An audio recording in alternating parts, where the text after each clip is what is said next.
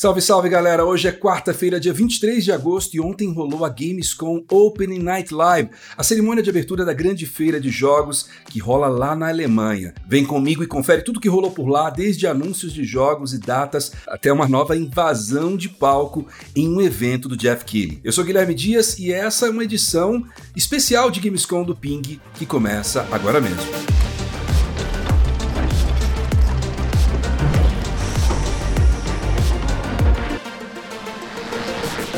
A Opening Night Live começou com um número musical e um trailer live action de Starfield, o próximo grande lançamento do ano, que chega daqui a pouco, no dia 6 de setembro, ou 1 de setembro, para quem é assinante do Xbox Game Pass. Logo depois, o diretor Todd Howard deu as caras para falar um pouco mais do jogo, mas não antes de um espectador invadir o palco e pedir por GTA 6, no que estava virando uma tradição meio complicada para os eventos do Jeff Keighley, né? Talvez seja bom repensar como é que tá rolando a segurança desses rolês, né? Depois disso, teve o primeiro grande anúncio da noite com Little Nightmares 3, o mais novo capítulo da popular série de jogos de horror da Bandai Namco, que está sendo desenvolvido pela Supermassive Games, de Until Dawn e da antologia The Dark Pictures. O jogo está previsto para sair em algum momento de 2024. Como foi prometido antes do evento, deu as caras o Black Myth Wukong, o jogo de ação chinês que é inspirado no personagem mítico do Rei Macaco e no conto clássico Jornada para o Oeste, que inclusive inspirou Dragon Ball. O segundo grande anúncio do evento veio da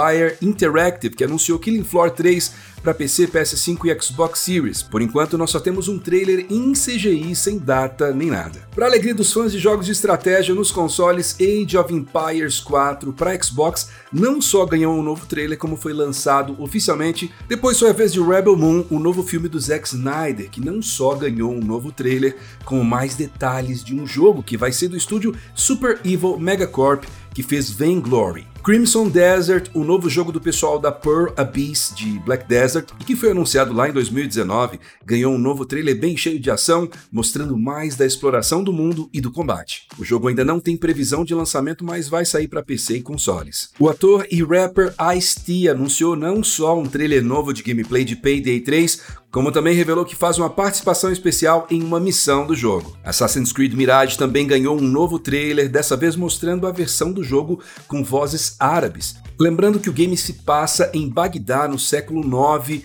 e chega em algumas semanas, no dia 5 de outubro. Depois foi a vez de Katsuhiro Harada subir ao palco e mostrar um novo trailer de Tekken 8, revelando a data de lançamento para o dia 26 de janeiro de 2024 para PC, PlayStation 5 e Xbox Series.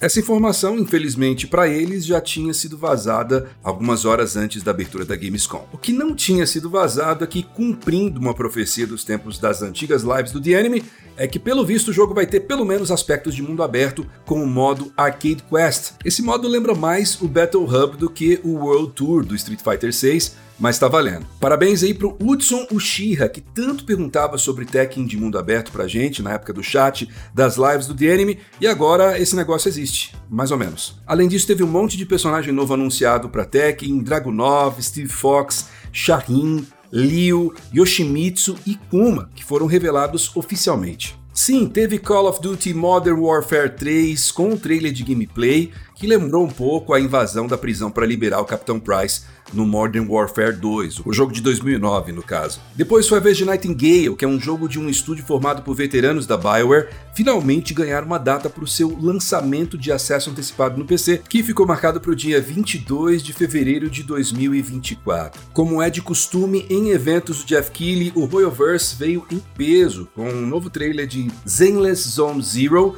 e um novo teste para a versão de PS5 de Honkai Star Rail, que começou nesta terça-feira, dia 22. Lords of the Fallen é outro jogo recorrente em eventos do Jeff Keighley e ele ganhou um novo trailer. Esse aqui pelo menos sai daqui a pouco, já no dia 13 de outubro. Sonic Stars, o novo jogo 2D do Sonic e dos seus amigos, finalmente ganhou uma data de lançamento e sai no dia 17 de outubro para PC e consoles com direito a co-op entre quatro pessoas. Ainda sobre o mascote da SEGA, o DLC Final Horizon de Sonic Frontiers, que promete mais conteúdo de história e personagens jogáveis, chega no dia 28 de setembro. A publicadora sul-coreana Nexon também deu as caras para mostrar um novo trailer de The First Descendant, um shooter cooperativo que vai ganhar um teste aberto no PC e consoles PlayStation e Xbox entre os dias 19 e 25 de setembro. Fort Souls, que justamente saiu no dia da abertura da Gamescom, ganhou um destaque especial na apresentação, com os atores Troy Baker, Roger Clark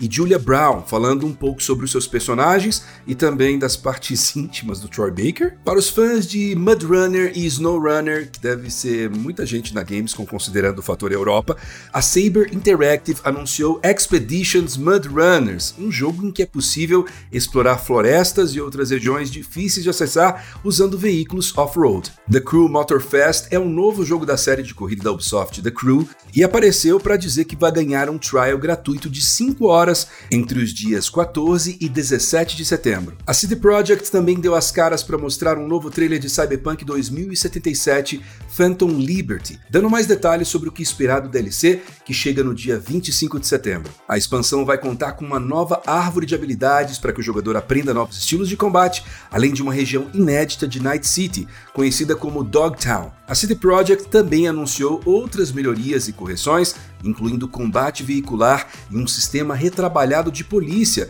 que vão chegar gratuitamente como parte da atualização 2.0 do jogo para PC, PlayStation 5 e Xbox Series. Lembrando que a CD Projekt já tinha falado antes que a versão 1.6 seria a última grande atualização para as versões de PS4 e Xbox One, ou seja, nada disso aí chega para essas plataformas. Também teve o RTS Stormgate, que mostrou uma nova facção conhecida como Infernal Host, que como o nome indica, parecem criaturas bem demoníacas. The Last Epoch é um RPG de ação financiado via Kickstarter e criado em conjunto com a comunidade de jogadores no Reddit.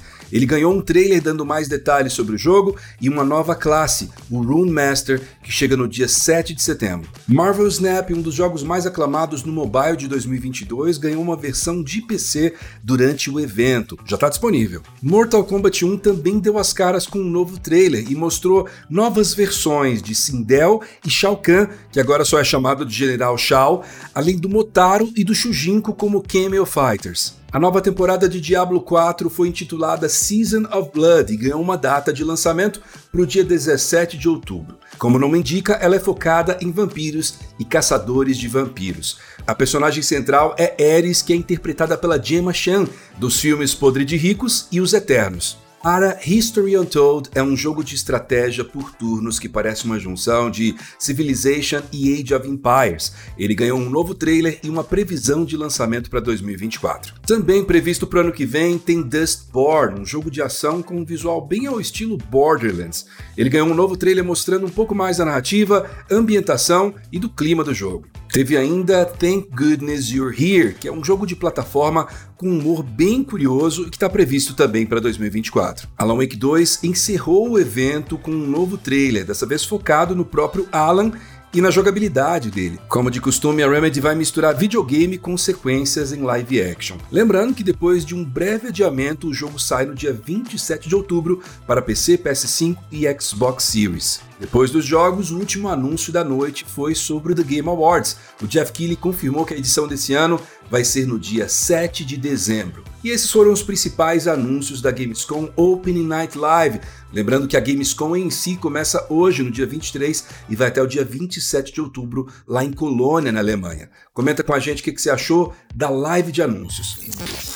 O Ping de hoje está todo focado em resumir a Gamescom, mas não vamos deixar de mostrar os aniversários de hoje, porque só tem jogo grande. Começando com 26 anos atrás, GoldenEye 007 era lançado em 1997 para o Nintendo 64 e é considerado um dos shooters mais influentes da história, que agora você pode também jogar no Xbox e no Switch. Devil May Cry foi lançado em 2001 e está fazendo 22 anos. Ele começou como um Resident Evil 4 e acabou virando a sua própria franquia clássica. Inclusive, vale a recomendação do nosso vídeo sobre como Resident Evil 4 foi complicado de fazer. E por fim, em 2011, era lançado Deus Ex Human Revolution para PC, PS3 e Xbox 360, 12 anos do retorno da série a um alto patamar depois da tristeza que foi o jogo Invisible War. Assim a gente conclui mais uma edição do Ping. É claro, nossa live tá no canal do YouTube, caso você queira assistir ela completa e ver nossas reações e comentários. Quem foi lá, muito obrigado pela companhia. Você que está acompanhando só aqui por agora, muito obrigado pela companhia. A gente volta na sexta-feira com mais notícias sobre o mundo dos games.